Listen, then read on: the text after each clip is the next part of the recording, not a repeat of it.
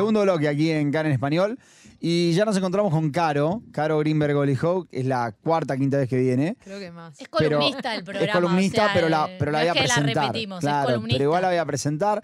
Caro es la officer de Derechos Humanos del Instituto Jerosolomitano de la Justicia. Jerosolimitano. Jerosolimitano de la Justicia, Jerusalem Institute of Justice, eh, aquí en Jerusalén. Y siempre con ella hablamos de diferentes cuestiones que hace, que hace el instituto donde, ella trabaja. Caro es abogada de profesión. eh, y diferentes cuestiones que hace el instituto donde ella trabaja, tanto en las Naciones Unidas este, como en la Corte Penal Internacional, una vez hablamos. Y hoy vamos a hablar de los tribunales eh, europeos de, de justicia. Caro, ¿cómo estás? Gracias por venir. Ay, gracias por invitarme una vez más. Una vez más, siempre sos bienvenida, ¿eh?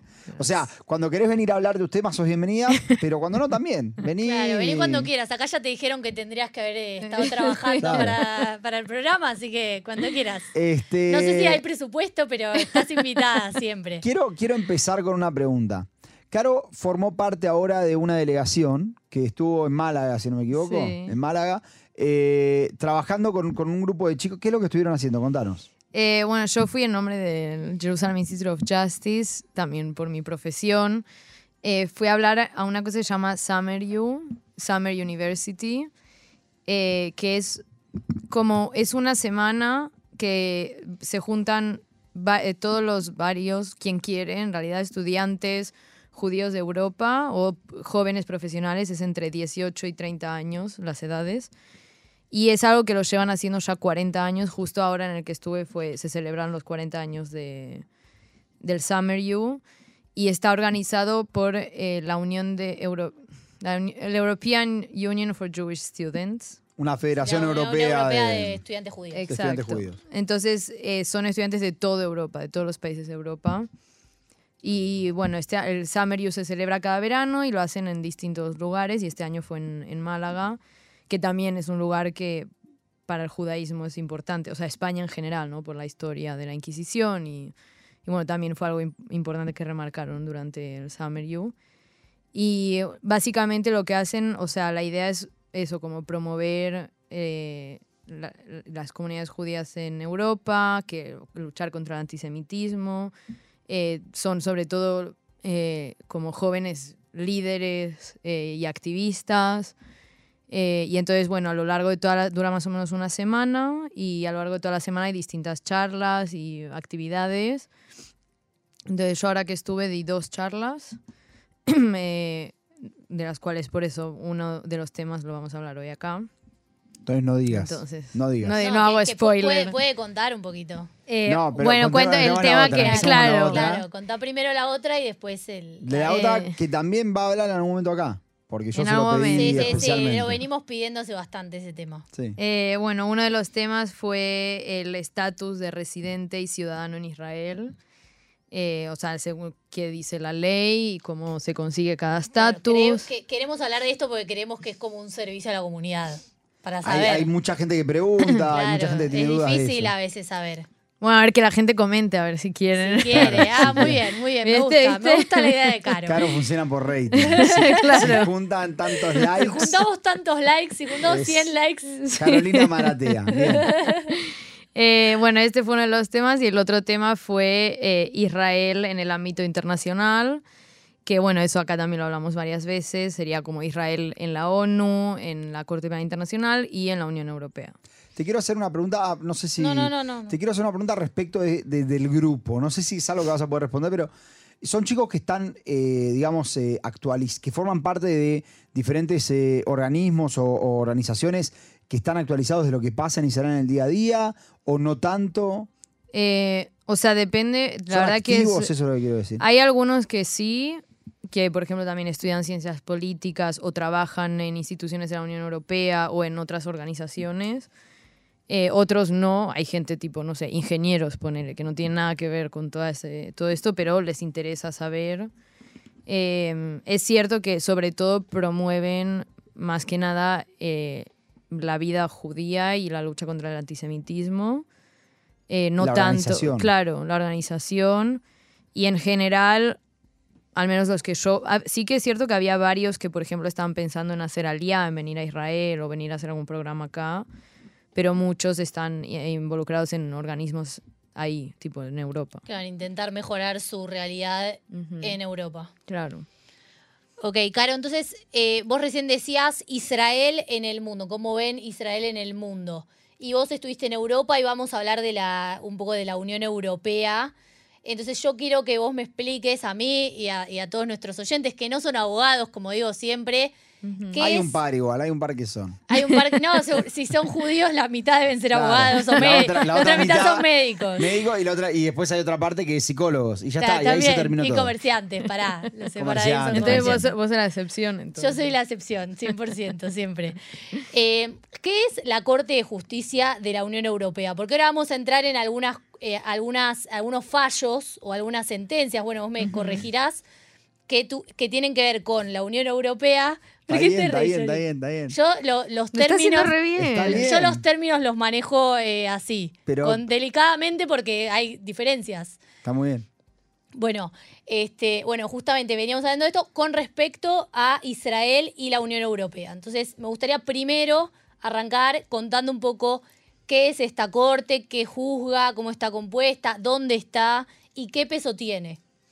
Eh, bueno, esta corte es, forma parte de, lo que es la Unión Europea. La corte de la que vamos a hablar hoy es la Corte de Justicia de la Unión Europea. Hay también un Tribunal de Derechos de- Europeo, que es otro y eh, se encarga de otras cosas. Esta corte se encarga de eh, evaluar o decidir o interpretar las leyes eh, de la Unión Europea, cómo la tienen que aplicar los Estados miembros de la Unión. Entonces los estados pueden traer casos a la corte si hay dudas de cómo tienen que aplicar la ley.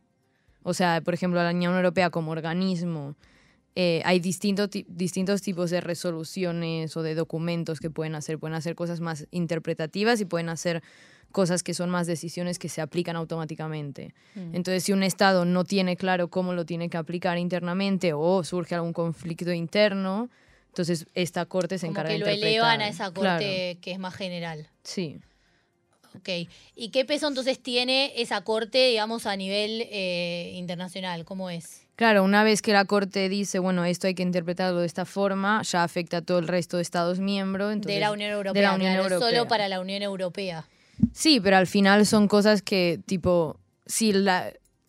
Muchas veces lo que pasa en el derecho internacional es que algo que un tribunal internacional dice, después lo agarra otro tribunal internacional o la ONU, o tipo, no es algo que se queda solamente ahí. Por ejemplo, uno de los casos de los que vamos a hablar, eh, que es eh, del tema de los asentamientos, ahora les voy a decir exacto, eh, la resolución, bueno, no sé si la tengo, eh, se conoce como el caso Psagot. Sí. Entonces, en este caso, que ahora voy a explicar bien cómo es, pero es sobre el tema de los asentamientos. Y es este eh, caso que es del- de la Corte de Justicia de la Unión Europea, eh, basaron parte de la decisión en la... ¿Se acuerdan que hablamos de lo de la advisory opinion Sí. de la Sí. Corte de Justicia? Que es advisory opinion, o sea, es una Que opinión. es una recomendación. Claro, de 2004 eh, de la Corte Internacional de Justicia. Bueno, esta Corte Europea basó mucho en esa decisión de 2004, en esa opinión de 2004. Entonces, al final, una cosa siempre puede afectar a la otra. Claro. ¿Cómo, ¿Cómo llega un tema de Israel a la Corte Europea? Bueno, en este caso, lo que pasó es que eh, la, el creo que fue el Consejo Europeo emitió una, eh, como, era como una nota informativa, como una recomendación, no era algo que se tenía que aplicar así tal cual, pero era como una recomendación diciendo que eh, no se puede, por el tema de los productos, o sea, los productos en Europa tienen que, mm, eh, por ley, mostrar de dónde son de origen. Entonces decían que los productos que vienen de los asentamientos no puede estar escrito que vienen de Israel porque según la Unión Europea los asentamientos no forman parte de Israel y son una violación de derecho internacional. Sí. ¿Puedo pararte ahí un minutito?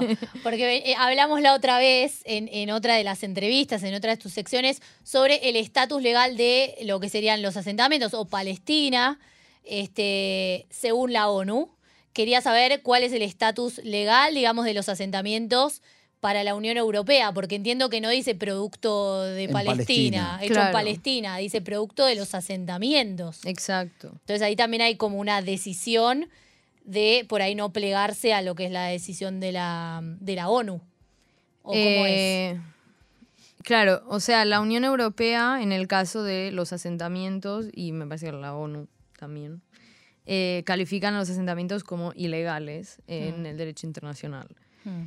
Eh, no sé, quieren que explique todo el razonamiento. Explica un poquito, ¿sí? Sí, porque, porque porque no, porque es No, importante creo para que es interesante porque por, justamente por esto de las etiquetas. Claro, que- para entender por qué no le ponen producto de Israel, pero tampoco le ponen producto en Palestina. Claro, Claro. o sea, en este caso, en realidad, la verdad, o sea, porque justamente lo que pasó es que en Francia eh, pusieron como norma que, o sea, esto fue en 2016, me parece, sí, eh, una norma que todo lo que venga de los eh, Golan Heights, altos, De la- del- Los altos del los Golán. altos del Golán, este de Jerusalén y asentamientos, no Cisjordania, asentamientos, tiene que poner que viene de asentamientos. O sea, no pone ni West Bank ni eh, Palestina, no, asentamientos.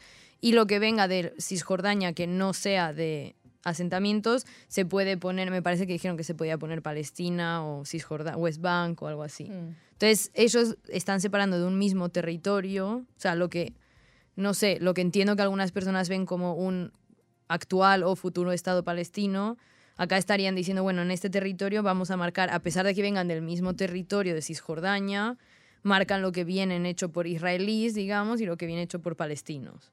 Y esto no existe, en- o sea, no- en, en Europa no se hizo con ningún otro territorio en el que hay disputa territorial.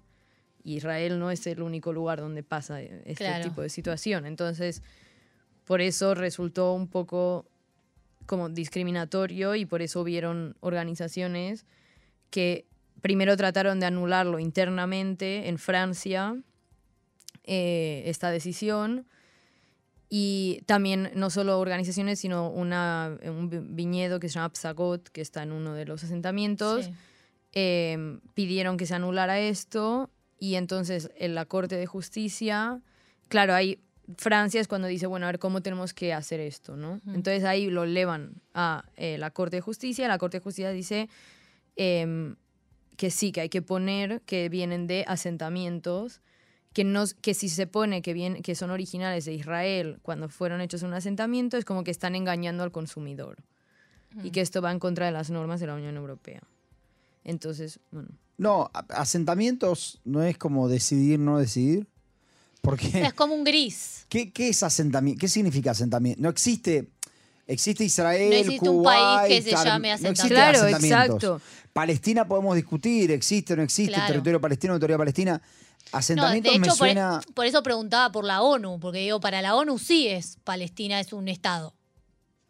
Yo, me ¿O par- no? yo creo que, claro, o sea, sí, Es complejo, es un pe- tema- es un- sí, entiendo que es un tema muy porque complejo. la el ONU también dice que los asentamientos son ilegales. Claro. Por eso, Pero no es un tema de ser ilegales, lo que digo claro, es, es un tema de que justamente toda si la... lo que te preocupa es el consumidor, Claro. no le resolviste ninguna historia. Claro. Fue hecho en los asentamientos. ¿En cuáles? ¿Dónde?